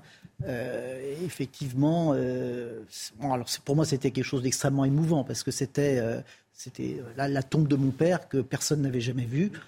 en plus, celui qui m'avait permis de descendre, il avait même mis la Marseillaise au moment où on est arrivé. On a déposé une plaque commémorative à, à 2300 mètres de profondeur. donc ça a été le moment, je dirais, le plus émouvant de ma vie que j'ai vécu à ce moment-là. C'est l'une des raisons pour lesquelles il est aussi important, on pense quand même aux familles de ces mm, mm. personnes à bord, de retrouver euh, l'épave, l'engin. Plusieurs scénarios, Michel Chevalet, peuvent expliquer euh, cet incident, cet accident, cette euh, tragédie. Il y a un expert en robotisation sous-marine qui parle de l'incident le plus bénin, avec une perte tout simplement de propulsion, de communication. Et dans ce cas-là, le sous-marin a pu lâcher son lest pour remonter à la surface et attendre d'y être récupérer ou, pas. Il a aussi pu couler au fond. Et dans ce cas-là, extrêmement difficile de le récupérer, parce que ce qu'il faut dire, c'est que là, le compte à rebours ne sert plus à grand-chose en réalité sur l'oxygène, parce qu'il faudrait aussi un temps incroyable, même s'il est identifié là, au moment où nous parlons, pour aller sauver ces personnes. Il y a deux choses. Alors la première, vous soulevez la première, de par la conception, ces engins-là ont une flottabilité. C'est-à-dire qu'en surface, ils flottent. Il n'y a pas besoin d'assistance. Et ils sont prévus, ils ont des lestes. Et donc quand ils descendent, avec euh, les, moteurs ou simplement euh, avec la, gravitation, ils descendent très lentement pour économiser l'énergie. Mais en cas de pépin, on lâche les lestes et les électroaimants, on lâche les lestes, et de lui-même, donc il n'a pas besoin d'énergie. si tout est en panne, il peut remonter. Or là, visiblement, il n'est pas remonté. Sinon, les, avions euh, américains qui patrouillent et les, sonars l'auraient retrouvé. Donc, vous voyez, il y a eu un, un gros pépin qui fait qu'il n'y avait plus d'énergie. Ceux qui nous regardent, Michel, se disent avec des engins, avec quand même beaucoup de technologie. Comment euh, se fait-il qu'on ne puisse plus l'identifier, qu'il n'y ait pas un moyen quand même de repérage, que tout soit coupé, qu'il n'y ait plus aucun, aucun son et même les bruits qui ont été effectués ne sont plus identifiés comme des sons probablement provenant d'un humain? Oui, enfin, oui, c'est assez compliqué. C'est-à-dire quoi C'est une implosion Mais non, parce que dans l'immensité de l'eau, euh, l'engin qui fait 6 euh, mètres, 7 mètres de long sur 2, euh, mètres de large, c'est rien, du tout. Il n'émet plus aucun signal. Il est muet. le problème, il, est muet. D'autre part, les transmissions se font, il s'est dit un certain nombre de bêtises, les émetteurs, c'est de la très basse fréquence dans l'eau. La haute fréquence ne passe pas. Ce sont des émetteurs très, très, très, très basse fréquence. Donc, il, est muet, donc on ne peut pas le localiser. On ne peut le localiser qu'avec des sonars, par la présence euh, d'une pièce métallique avec, avec, avec le sonar.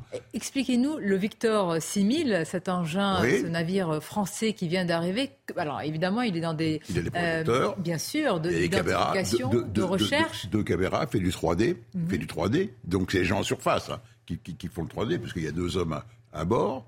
Donc, vous voyez, il est, doté euh, de, moyens. Et puis, il a les sonars et il va, il va vous, il va balayer le fond de façon à voir le relief. Et le fond quel fond Jusqu'à combien 10 000 mètres mais, nous sommes à des profondeurs qui sont euh, assez. Euh, oui, enfin, pour y arriver, imaginons qu'il soit identifié à l'instant où nous parlons, qu'il y ait une bonne nouvelle, évidemment, pour ces familles et ces personnes. Le temps d'aller récupérer cet engin, le temps de, l'ouvrir alors qu'il est fermé de, l'intérieur, semble-t-il, et donc de l'extérieur, c'est très compliqué. Vous ne pouvez pas. Euh, il est fermé de l'extérieur. De l'extérieur, pardonnez-moi. De l'intérieur, ils peuvent rien ouvrir. Très bien. Donc, non, il, faudrait, il faut le remonter et puis c'est de une fois qu'il est à la surface qu'on qu'on l'ouvrirait. Puis sinon pour le rechercher, il y a des possibilités qui alors je ne le sais pas parce que j'ai pas l'information, mais les Américains ont peut-être déployé des nappes de drones euh, c'est-à-dire qui sillonnent les mers, qui sillonnent tous les environs, qui remontent dans l'information, qui font une espèce de carte en relief des fonds. et à ce moment-là, sur les, on étudie le relief qu'on a remonté, euh, qu'on a, a, récupéré par les drones, et puis on va voir les points, euh, les, points qui, qui semblent singulier. Voilà. Mm.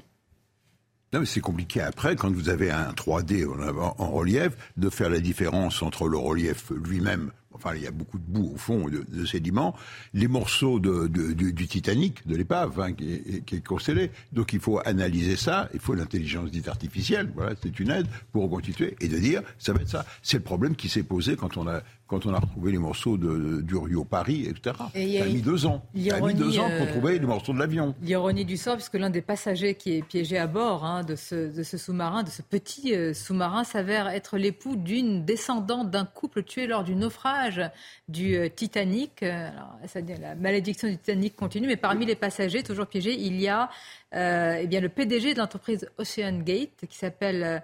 Stockton Rush et dont l'épouse est une descendante directe d'un couple euh, bah, qui est mort dans, le naufrage du, Titanic. Et on rappelle que ces personnes sont allées justement pour voir et probablement pour euh, remonter des, images inédites, je ne sais pas, de, cette épave. On va continuer à en parler en attendant les images de l'arrivée sur place du Victor 6000. Euh, on revient à, l'explosion à, Paris. Nous sommes avec vous, Patrick Colombel. Vous êtes architecte, cofondateur d'Architectes de l'urgence. Beaucoup ceux qui ceux qui nous regardent aussi s'interrogent sur les, euh, la manière dont aujourd'hui le principe de précaution, parfois de surprécaution, agit dans de telles euh, circonstances. Vous avez dit tout à l'heure, vous avez entièrement raison de le rappeler, qu'il y a quand même un principe moral, c'est-à-dire attention quand vous êtes, vous, architecte sur place pour vérifier la solidité euh, des immeubles mitoyens, c'est un travail qui est très très important. Est-ce que c'est même un principe de surprécaution qui est à l'œuvre pour ne prendre aucun risque pour l'intégrité physique des occupants qui vont venir chez eux? Dans un premier temps, euh, tout à fait. C'est-à-dire que les premiers qui interviennent généralement sont les services de secours, sont des pompiers, sont euh, même des policiers, qui n'ont pas une compétence, euh, comment dire, avérée sur, sur les problématiques qui sont liées à la construction. C'est pas leur métier, ce qui est normal. Donc ils prennent pas de risques et donc ils mettent en place des périmètres de sécurité importants de manière à évacuer le plus possible des gens et pour de manière à avoir le moins de risques possible. Donc voilà, ça c'est une première précaution qui, qui, se comprend bien. Et là, la difficulté derrière, c'est de lever tout ça après. Parfois, ça met du temps. Alors, aussitôt qu'on trouve un problème, ça pose problème, clairement. Parce que euh, ça m'est déjà arrivé d'intervenir sur des endroits où il y avait déjà eu du monde qui était intervenu en disant bah voilà, euh, il y a un problème de fissuration, tout ça. Il s'est avéré qu'il y a des fissurations qui étaient importantes et d'avoir évacué des logements, ça m'est déjà arrivé. Et, euh, et puis ben, les gens ne sont pas forcément d'accord. Il y en a qui n'ont pas envie, il y en a qui ont envie. A... C'est très compliqué. Il y a toute une discussion qui, qui s'opère. Et euh, malgré tout, il ne faut pas tenir à, la pression par rapport à ces discussions. Et puis il faut rester professionnel. Et c'est là qu'il faut intervenir avec des vrais professionnels qui ont l'habitude et qui ne vont pas prendre de risques pour le coup et mettre en place. Donc il y a les mesures de sécurité. Généralement, on fait des renforcements, on fait des étaiements. Il y, a, il y a tout un tas de choses que l'on fait pour stabiliser un ouvrage et puis, euh, on évacue les gens en préalable. Ensuite, on fait les renforcements. Et ensuite, soit c'est habitable et les gens peuvent retourner, soit ça ne l'est pas. Et auquel cas, ben, il faudra faire des travaux de confortement ultérieurement. Ou éventuellement, ça arrive aussi, c'est de faire des démolitions et reconstructions des bâtiments. Hmm. Euh, on a rappelé tout à l'heure, je ne sais pas si comparaison vaut raison avec euh, l'affaire de la rue de Trévise, qui a été aussi un véritable scandale. Hein. Ensuite, il faut dire en matière de, relogement, euh, les choses ont, beaucoup traîné. Ça a laissé vraiment pour les, familles de victimes, ça laisse encore un souvenir amer. Non, parce que, parce que tout, a traîné sur le plan judiciaire, donc on ne pouvait pas. Enfin, Trévise, il faut vous, vous rappeler de, les multiples responsabilités. Qu'est-ce qui s'est passé? Il y a une conduite de, de gaz en fonte qui a cédé pourquoi a-t-elle cédé eh ben Parce qu'avant, il y, avait, il y a eu des affaissements de la chaussée. Il y avait une fuite d'eau. Euh, c'est à peu près ça, qui a souillé, si vous voulez. Donc la conduite, euh, il y avait un trou dessous, donc la, conduite portait sur du vide à un moment, sur plusieurs mètres. Et puis il suffit qu'un camion, c'est la terreur des gens de GRDF, le camion qui se met à cheval sur le trottoir, ça n'a pas été prévu pour ça, donc il va tasser, et à ce moment-là, bah, la, canalisation en fonte, qui, qui n'est pas, qui pas souple, pète et, et fuite de gaz. Et le gaz, insensiblement, tout doucement, est passé dans les sous-sols de, l'immeuble jusqu'au moment où il y a eu une étincelle. Et là, tout, est parti. C'était énorme, énorme la, déflagration. Je parle de la rue de Trévis parce que je crois que 4 ans, nous sommes 4 ans euh, après. Euh, les... 2019. Voilà, pour le relogement, euh, la, question est toujours d'actualité. Il faut se rendre compte hein, des Rien conséquences. Et c'est un, un, préjudice aussi moral pour les gens que de ne pas retrouver une sorte de, voilà, de foyer, de cocon, mm. d'un chez-soi. Donc ça aussi, il y a une, comment dire, un débat politique aussi qui est essentiel hein, dans la prise en charge psychologique, physique de logement. Oui, et puis là où il y avait eu un débat politique, et ce serait peut-être plutôt sous forme de question sur, le, sur l'état de vétusté du réseau gazier à Paris, c'est que après la rue de Trévise, je sais que certains élus de Paris ont demandé à ce que se tiennent des commissions pour pouvoir, euh, si je puis dire, faire une sorte d'audit et voir à quel point est-ce que eh bien, le réseau était euh, vétuste ou non, parce que, a priori, certaines canalisations dataient d'il y a un siècle, quoi, voire plus. Par conséquent, eu égard ce que vous disiez avec l'affaissement et le trottoir, etc., on peut légitimement se poser la question de savoir si la vétusté du réseau euh, était pour quelque chose ou non, notamment dans euh, le drame qui s'est produit il y a quelques jours il y a quelques heures. Qui est responsable de la fuite d'eau, qui était responsable de ne pas avoir d'avoir mal remblayé, et, et, GRDF de, de, ne pas avoir des canalisations avec un peu plus de souplesse. Alors, euh, petite précision, il y a 2000 km de canalisation de gaz dans Paris, c'est énorme. Et à raison de, je crois, c'est 40 km par an, on, renouvelle. Vous voyez, il y a des grands travaux. Oui, oui, ça on le voit. À, 40 km par an on a, comment dire, on est sur un problème qui est, qui aussi quand même, il faut appeler les choses par leur nom. Il y a un problème d'argent qui se pose. C'était un peu. C'est-à-dire qui est-ce qui va payer à la fin question. Euh, ben voilà, les priorités. Comme dit la vieille expression, euh, assez. Euh, c'est après la foire qu'on compte les bouses. Hein. Et là, parfois, ça peut coûter très très très cher. Donc, on est sur une bataille. on appelle ça bataille d'experts, mais en fin de compte, c'est une bataille d'assurance. Hmm. Derrière ça, c'est une vraie bataille d'assurance parce que les assurances, elles n'ont pas envie de payer.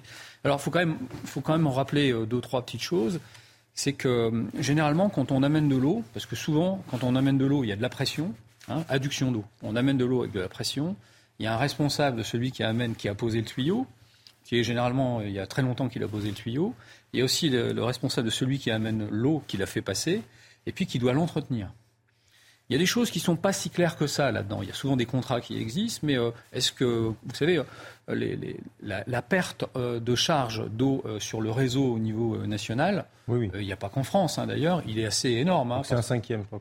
on est à plus de 20%, ouais, et puis il y a des endroits où on est à 30%. Donc ce qui est énorme. Donc c'est de l'eau qu'on paye, mais qui part dans la nature. Toujours est-il, on doit aussi faire le, la, comment dire, l'entretien de ces réseaux-là qui est prévu. Non, mais vous avez raison. En dehors de la question de gros sous, des gros sous hein, qui sont un sujet central, moi je voudrais parler vraiment de la question humaine parce que vous avez des personnes qui sont encore sous le choc traumatique. Moi, je suis un groupe sur les réseaux sociaux qui sont des rescapés de la rue de Trévise qui n'ont encore actuellement exactement. pas ah de logement. Comment faire pour se reconstruire exactement en dehors des victimes hier, et du handicap les, hein. les, responsables et les élus et la, et la maire de Paris, il n'y aura aucun problème de, de relogement. Bon, on va voir. Eh bien, quatre ans plus tard, euh, là, on espère évidemment. Il y a eu Marseille précédemment aussi. Bah justement, c'est l'inquiétude euh, autour de, de, Régine Delfaux. Régine, est-ce que vous pouvez nous faire un nouveau point d'abord sur euh, la situation autour de vous. Et justement, nous en parlions sur euh, l'évacuation des, immeubles et maintenant, justement, j'allais dire, euh, le, diagnostic qui va être fait. Oui, euh, justement, euh, Sonia, nous avons pu échanger avec euh, des riverains qui viennent ici chercher quelques affaires, notamment des médicaments, et nous leur avons posé cette question est-ce qu'on vous a dit quand est-ce que vous pourrez revenir, retrouver votre appartement? Et là-dessus, évidemment, la date reste floue puisque ce périmètre est toujours très sécurisé. On a vu tout à l'heure une voiture d'Enedis pénétrer puisqu'il y a toujours cette éménation de gaz ici dans ce périmètre. Donc, il n'est pas question pour le moment de, réintégrer euh, les logements. Nous avons pu euh, échanger avec euh, un étudiant qui est logé dans la maison des mines et des ponts et chaussées. Ils sont 400 ici dans ce bâtiment. Alors beaucoup viennent de province, certains aussi devaient passer des examens. Ils sont logés par des amis, des connaissances ou encore d'anciens d'anciens étudiants. Et, et, on sent en fait, bon pour le moment ils sont ils sont plutôt heureux puisqu'ils vont bien, ils ne sont pas blessés, il s'inquiète pour les autres blessés, mais, bientôt évidemment il il va y avoir cette, cette question euh, à savoir quand est-ce qu'ils vont pouvoir euh, rentrer et surtout où vont-ils être hébergés? Effectivement, euh, Régine Delfour, merci pour toutes ces précisions. On va marquer une courte pause et puis regardez d'abord cette image. L'espoir est peut-être entre ses mains puisque le, le Victor 6000, alors le Victor 6000, c'est l'engin qui est contenu hein, sur ce navire, est arrivé euh, sur place, hein, mmh. justement, et il peut descendre jusqu'à plusieurs et plusieurs et plusieurs euh, mètres. Euh, on va en parler. Engin phare de l'intervention sous-marine, engin français également, robot télécommandé depuis le navire. Il peut descendre dans les profondeurs des océans. Il est capable d'atteindre les 6000 mètres, des capacités qui, pour certains, suffiront peut-être à identifier l'engin ou l'épave nous le saurons peut-être dans les prochaines heures. A tout de suite. Merci d'être avec nous. Et l'Atalante, le navire français, est bien arrivé euh, sur place, en tous les cas, sur une vaste zone de recherche pour le Titan. Vous en parlez dans vos titres, Michael de Santos. L'Atalante, navire français et son robot, le Victor 6000, sont arrivés sur la zone de recherche du Titan. Le sous-marin est porté disparu depuis euh, dimanche dernier après une visite de l'épave du euh, Titanic. Les recherches se poursuivent pour trouver des survivants parmi les cinq passagers.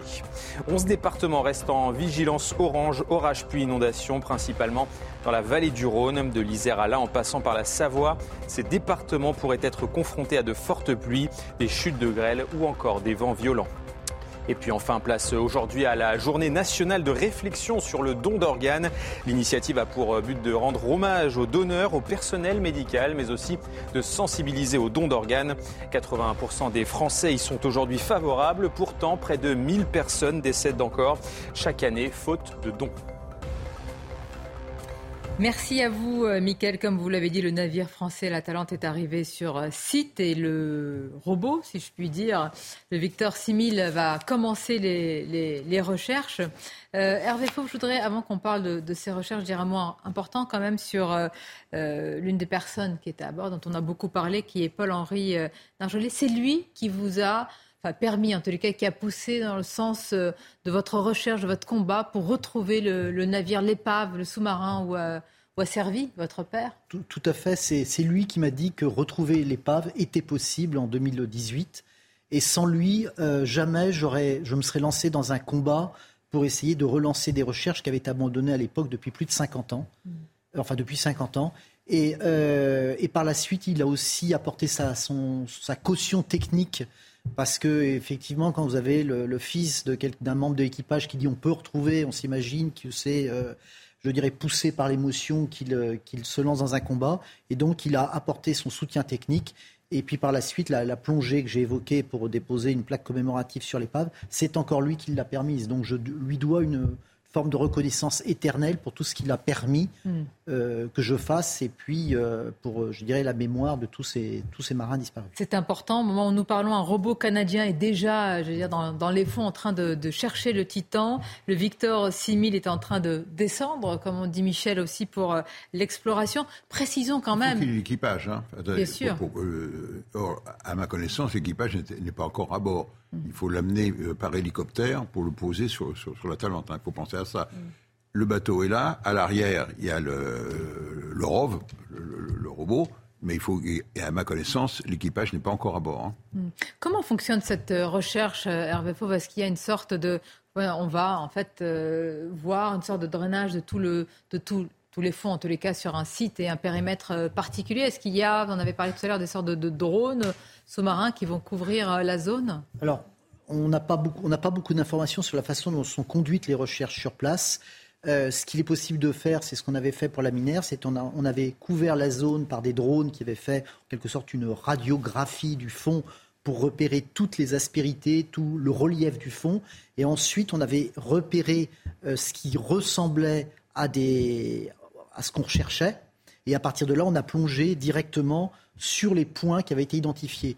Euh, j'imagine que les, Américains doivent procéder comme ça, et ces drones ont la possibilité de couvrir de vastes espaces relativement rapidement.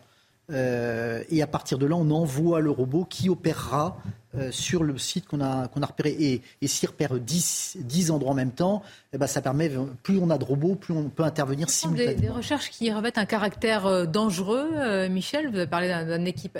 J'imagine qu'à de telles profondeurs, tout est potentiellement dangereux. Enfin, non, dangereux, non. Non, non, c'est un engin automatique, enfin, qui est télécommandé depuis la surface. il n'est pas autonome, hein. il reste relié en permanence par un. Avec une sorte de cordon ombilical. Un long câble, oui, il a un cordon, c'est vous qui mhm. émane l'énergie il y a 20 kilowatts, les, communications, remonter les images et, les télécommandes. Et les télécommandes qui se font, disons, euh, avec euh, des, manettes Des, poignées, mhm. avec, des poignées. Voilà. Et, les deux, comme il y a deux objectifs, ça vous donne deux images, ça vous donne une vision, comme les deux yeux, une vision stéroscopique, et vous donne le relief. Et les gens devant les écrans, justement, télécommandent les mouvements du robot, c'est ce que l'on voit euh, sur ces images. Combien il a fallu de temps pour retrouver euh, l'engin en question? Où, était votre père ou a commandé votre père, Hervé Fauve? Alors, on a cherché pendant plusieurs fois trois mois euh, au début des années 60, euh, à fin des, des, 70, et on n'a pas retrouvé. Avec les moyens de 2019, quand on l'a retrouvé, là, il a fallu une quinzaine de jours une quinzaine de jours avec la nouvelle, enfin les technologies plus euh, en pointe pour y arriver. J'ose pas vous donner les vrais chiffres. Euh, allez-y. les vrais chiffres des Américains, quand ils ont euh, couvert la zone, il leur a fallu trois jours. Hein, c'est-à-dire qu'ils avaient une telle puissance de frappe que ils ont en trois jours, ils ont localisé l'endroit. Alors on avait circonscrit la zone de façon relativement précise. Quand on parle de zone, on parle de combien de C'était 900 km à peu près. Oh oui. Mais c'est impressionnant. Mm. Nous sommes dans, des dimensions qui sont euh, impressionnantes. Imaginons, euh, Michel, qu'il soit retrouvé, que l'engin ou l'épave soit retrouvé. Que se passe-t-il ensuite? J'imagine que ce n'est pas une poignée qui est actionnée pour ouvrir une porte et qu'on puisse ainsi bah, euh, avoir accédé.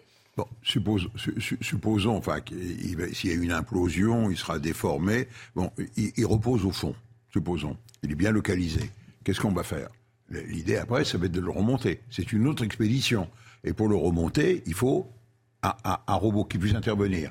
Et donc, c'est de le crocheter et de relier à un câble que l'on va descendre, qui va remonter jusqu'à la Talente, sur lequel il y a les treuils. Et, voilà, c'est la, seule façon de, procéder. Mais ça, ça va, pas, ça, va prendre comment La nourriture, l'eau, le froid. C'est vrai qu'on n'a pas beaucoup parlé de ces éléments. Nous nous sommes beaucoup concentrés l'attention médiatique à travers le monde sur l'oxygène, qui est je veux dire, le premier élément euh, de, vie au-dessus. À 5, à 5 où ils ne peuvent pas tenir debout. C'est pas grand, hein. ça, a dû être horrible hein, pour eux. Et puis surtout, la, tension, l'appréhension, le risque de panique, euh, on le comprend, hein, entre le, il y a un père et son fils à bord.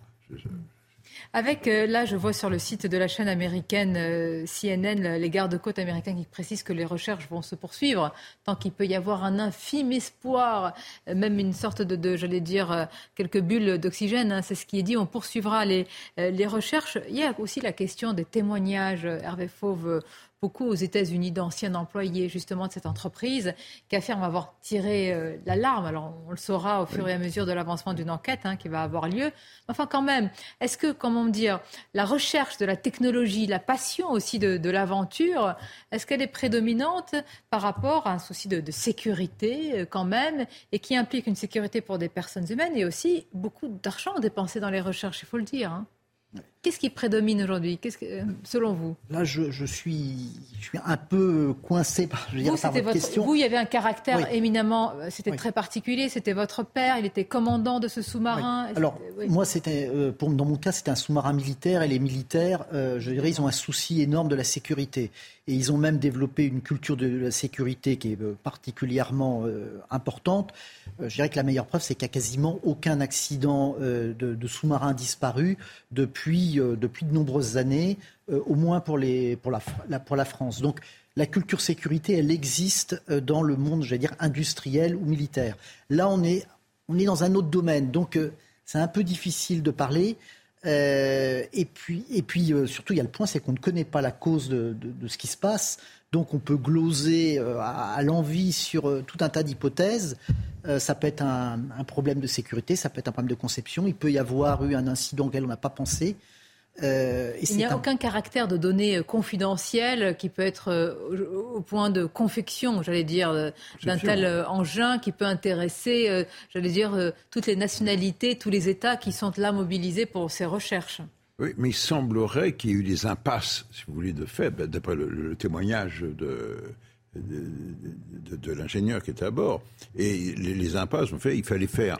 Euh, le problème, c'est de savoir est-ce que cette coque qui est, qui est, en fibre de verre bobiné, tout ça, on, le sait, fibre de carbone, est-ce qu'elle est capable de résister à 4000 mètres et surtout de faire des cycles? C'est comme les carlingues d'avion. Ce qui compte dans la vie d'un avion, c'est pas le nombre d'heures de vol, ça va être le nombre de cycles qu'il va faire, parce que quand vous le pressurisez et, le dépressurisez, la, cabine gonfle ou se dégonfle, elle bouge, elle bouge. Et donc il y a une fatigue du métal. Et donc un avion est certifié pour, mettons, euh, 40 000 cycles, tout comme ça, ou 100 000, 747, c'est indestructible, c'était un bombardier, lui il faisait 100 000 cycles, voilà. Et là, est-ce que ça a été fait? Est-ce qu'il y a eu les modélisations? Est-ce qu'il n'y a pas eu des essais de fatigue? Je ne sais pas. Pour l'Ocean Gate, il y a eu une communication hein, officielle qui a précisé qu'il y avait eu une cinquantaine de tests. Mais enfin, ça veut tout dire et rien dire. Nous ne savons pas si une cinquantaine de tests suffit à homologuer euh, un engin euh, vraiment avec une telle. Je veux dire, tout est nouveau est de... en réalité. Il n'est pas certifié, mais il est pas certifié. homologué. C'était quoi l'homologation? Est-ce que vous seriez descendu dans cet engin? De, avec ce que j'entends aujourd'hui, oui. non. non. Bien sûr. voilà. J'entends bien. Vous, vous, comprenez bien ma question. Voilà. Faut-il avoir un esprit aventurier oui. Euh, oui bah, en même temps, quand j'ai plongé, un peu plus. quand j'ai plongé, moi on me disait l'appareil a été homologué. Un, un sous-marin de ce type-là doit être euh, rééprouvé après chaque plongée. Donc à, à, à chaque cycle, donc c'est pas plusieurs cycles, c'était à chaque cycle de plongée profonde, il devait être vérifié. Et puis euh, dans mon cas, on m'avait dit descendait à 14 000. Je dis 2000, 2 3 000, c'est beaucoup moins que 14 000. Tandis que là, on annonce 4 000 pour 4 000. Donc on est euh, là, j'aurais été moins confiant. Si on m'avait dit il peut descendre à 4000 maximum et il va justement à 4000, euh, il y a un côté euh, beaucoup plus inquiétant. Dans un huis clos aussi, évidemment, avec euh, tous ces moments paroxystiques qui ont dû être vécus. on va continuer à en parler. Je vous remercie, Hervé Faux. Vous allez rester avec nous jusqu'à la fin de l'émission. Nous sommes toujours sur les suites et l'enquête après l'explosion et l'incendie à Paris. Écoutez ces quelques réactions qui font état de la même chose, c'est-à-dire d'un blast exceptionnel, impressionnant, comme vous l'avez dit tout à l'heure, pour évidemment euh, des personnes, et c'est le, cas de la plupart d'entre nous, qui n'avons jamais vécu cela et entendu cela. Euh, c'est impressionnant. Beaucoup de personnes ont cru tout d'abord un, attentat, véritablement l'explosion euh, d'une bombe, et puis ensuite ont compris petit à petit ce qu'il en était. Sur le coup, si vous voulez, on, pense qu'on est littéralement mort. La terre tremble. Les, fenêtres sont brisées, comme un tremblement de terre, c'est ça. Je travaille ici à 200 mètres environ. Et euh, bah, juste à sortir de, de mon travail, euh, j'ai senti l'explosion. Moi et mon mari, euh, juste à la sortie, on ne savait pas qu'est-ce qui c'était. C'est quelque chose qui nous touche. Même c'est à côté chez nous, c'est boulot, c'est comme la famille aussi. Et c'est quelque chose qui nous touche. On a été soufflé littéralement par l'explosion vers 5 heures de l'après-midi. On s'est tous retrouvés propulsés de nos sièges. On s'est retrouvés les, uns à côté des autres. Le sol était jonché d'objets. On se demandait ce que c'était. Qu'est-ce qui se passe? Est-ce que c'est un attentat? Euh, Est-ce que c'est la foudre qui est tombée euh, sur l'immeuble? En fait, on ne sait pas quoi. Mais euh, c'était quelque chose de très fort et d'inhabituel et on pense évidemment au pire dans ces cas-là. Avec une cinquantaine de blessés, dont euh, six personnes euh, blessées gravement, avec euh, des, des graves, évidemment, comment dire, brûlures. Patrick Colombel, on a beaucoup de questions sur l'anticipation aussi la, la prévention. Hein. Alors là, on imagine, partant du, fait qu'il y ait eu véritablement une, odeur de gaz, comment faire dans ces cas-là? Quelles sont, quelles sont les alertes? Il y a une évacuation, c'est tout, c'est ça? Ah bah, La première chose à faire, c'est euh, d'ouvrir tout et sortir. Et de ne... Parce que c'est un peu comme les séismes. Vous savez, euh, vous posez pas trop de questions métaphysiques, vous, vous sortez. quoi. Euh, donc ça, c'est la. Parce que vous avez entendu qu'il y a eu probablement, on ne sait pas là encore, euh, et puis une coupure de, courant. Donc il y a un séisme, je vous réponds là-dessus. C'est identifié, c'est des phénomènes qu'on connaît assez bien. On a deux, je parlais tout à l'heure de Beyrouth et d'AZF, on a eu des séismes qui ont été quasiment les mêmes, alors que la puissance n'était pas la même. Hmm. Le séisme qui était enregistré à AZF et à Beyrouth, je crois que c'est c'est 3,2 et 3,3 de, de, magnitude, c'est tout petit, hein, ça, ça, bouge un peu. Quoi. C'est, seul, c'est un camion qui passe hein, dans la rue, hein, c'est ça l'effet sismique, c'est pas, c'est pas énorme. Ça n'engendre pas vraiment de, désordre. Euh, comment dire, sur, le, sur l'environnement, par contre, le bâtiment, en l'occurrence, lui, il souffre. Et le fait qu'il y ait eu, euh, Michel Chevalier, certains décrivent, euh, je fais très attention parce que ce sont encore là des témoignages, et donc là c'est le travail de l'enquête, une boule de feu. Donc c'est-à-dire qu'il y aurait d'abord une boule de feu, il y a eu donc. et ensuite, c'est le c'est le, mélange air-gaz. Hein. Le mélange air-gaz. Euh, ou des produits ou des produits autres, hein, combustibles. Euh, c'est de la chimie, ça. Le mélange air-gaz, c'est si vous avez, vous mélangez de l'air avec du gaz et vous essayez de le faire péter, ça pètera pas, ça, ne s'allumera pas. Regardez votre réchaud à gaz, il veut pas s'allumer. Ben, soit il y a un excès de gaz et pas assez d'air, il suffit de souffler, de ventiler, bouffe, il s'allume. Soit il y a la proportion est inverse. Donc c'est entre 5% et 15%. Mhm. C'est la zone dans laquelle ça, explose. En dessous, ça n'explose pas. Au-dessus, ça n'explose pas. Voilà, c'est stoichiométrique, c'est de, la chimie. Donc, si vous avez une fuite de gaz, il va y avoir un mélange, un brassage de, trucs, mais qui n'est pas homogène, forcément. Hein, sinon, il faudrait brasser. Et donc, il y a, s'il y a un point d'inflammation pas forcément, ça ne pètera pas forcément. Et puis il y a un moment où ça va aller dans la zone où on est entre le 5 et le 15% Et là, immédiatement, c'est une combustion instantanée. Mais c'est une combustion explosive, avec donc chaleur, dilatation, dilatation de, l'air, évidemment, et qui dit dilatation de l'air, dit le blast, le, le, souffle. Il y a une onde de choc terrible et dévastatrice. Voilà, ce qui se passe. Nous avons déjà connu ces chocs. On a rappelé la rue de Trévise à Paris. Il y a également ce qui s'est passé dans la cité phocéenne euh, à Marseille. Mais là, nous étions peut-être parfois davantage, parfois je dis bien, euh, dans un cadre de, vétusté, euh, d'insalubrité même. C'est vrai que pour ceux qui nous regardent, il y a quand même un effet de sidération de se dire que d'abord ça peut arriver partout, que c'est pas forcément lié à l'état de, de l'immeuble. Ça peut être soit alors intentionnel ou et c'est le cas peut-être ici avec une enquête ouverte pour imprudence, pour un manque de, sécurité, mais le, côté presque, ça peut arriver n'importe où, c'est vrai qu'il est saisissant. Bah c'est le cas, ça arrive, euh, ça arrive un peu partout. Avec une telle violence, quelles que soient les conditions de sécurité. Euh, oui, ça arrive un peu partout. Des explosions au gaz, euh, il y en a, c'est quand même quelque chose d'assez fréquent. Donc on en a de manière assez fréquente. Alors, euh, les enjeux ne sont pas forcément les mêmes, hein, euh, mais euh, ce n'est pas, pas une chose rare. On en voit assez fréquemment. sur le territoire national, ce n'est pas une chose rare du tout. Alors après, c'est un problème d'échelle. C'est-à-dire que, évidemment, si vous avez un bâtiment qui est grand et que vous avez plusieurs logements qui s'affaissent, ou un bâtiment ou deux bâtiments qui tombent, les conséquences ne sont pas du tout les mêmes. Mais globalement, c'est un phénomène connu qui est assez classique, malheureusement. Et quand il y a un doute, vous savez ce que fait les... Regardez les gens quand, ils travaillent de GRDF, vous avez déjà vu sur les chantiers, la première chose qu'ils font, ils s'assurent ils mesurent la, quantité de gaz dans l'air et si c'est bon, ils y mettent le feu. Et là, vous êtes en sécurité, ça brûle, il faut pas s'en approcher et continuer à travailler à côté. Vous voyez, ce qui est dangereux, c'est l'explosion elle-même. C'est différent hein, entre la, la, combustion lente, classique, le réchaud à gaz, si vous voulez, et la, déclaration. le plus important, nos pensées vont évidemment à ces, à ces victimes. Hein. On vous l'a dit, plus d'une cinquantaine de blessés, euh, six qui sont dans un état grave, dont le pronostic vital reste engagé. On parle de, grands brûlés qui ont été pris euh, en charge très rapidement. On salue également le travail des pompiers. Il faut le rappeler, près de 300 sapeurs-pompiers qui ont été euh, dépêchés, évidemment, dans une célérité assez incroyable et qui, c'est leur métier, mais qui l'ont fait avec un professionnalisme, évidemment, qui, voilà, qui est admirable comme toujours. Sur, on, peut, parler un petit peu aussi des entretiens des bâtiments d'une manière générale et bon, c'est des problèmes qui sont très récurrents, qu'on voit très fréquemment, c'est des, des copropriétés, notamment avec plus dans une copropriété on a des propriétaires bailleurs.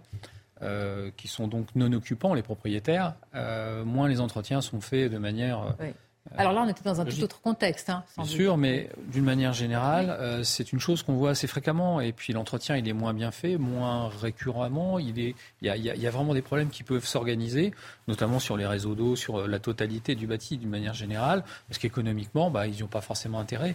Et puis il y a aussi des copropriétés de propriétaires qui n'ont pas forcément les moyens. Et donc ça, c'est un autre problème. Euh, et puis, euh, il y a aussi des bureaux de contrôle ou les, les, diagnostics qui doivent être faits sur les installations qui sont euh, notamment mm. électriques, gaz et compagnie. Donc ça, Merci Patrick Colombel. On va terminer avec cette autre image Hervé Fauve avec, on l'a dit, le Victor Simil qui est arrivé sur place. Et j'allais dire, tant qu'il y a, alors on ne le sait pas, de la vie, mais de l'espoir, les gardes-côtes américains viennent de confirmer que les recherches vont se poursuivre avec à la fois robots canadiens, robots français, véritablement qui sont euh, mis euh, à l'eau. Et même si on avait commencé avec l'hypothèse euh, probable d'une implosion, évidemment, l'espoir est toujours là, même s'il est infime. Il faut se battre jusqu'au bout. parce que s'il y a une chance sur très peu de les sauver, il faut, il faut la tenter. Évidemment. Merci à vous, merci d'avoir participé à cette émission. Paul Melun, Michel Chevalet, Patrick Colombel, Hervé Fauve, merci Caroline Pilas et Amaury Bucco. Restez euh, avec nous, on va marquer une courte pause et je reviens puisque nous allons parler de la suite de nos programmes, évidemment, avec la parole aux Français. Thank you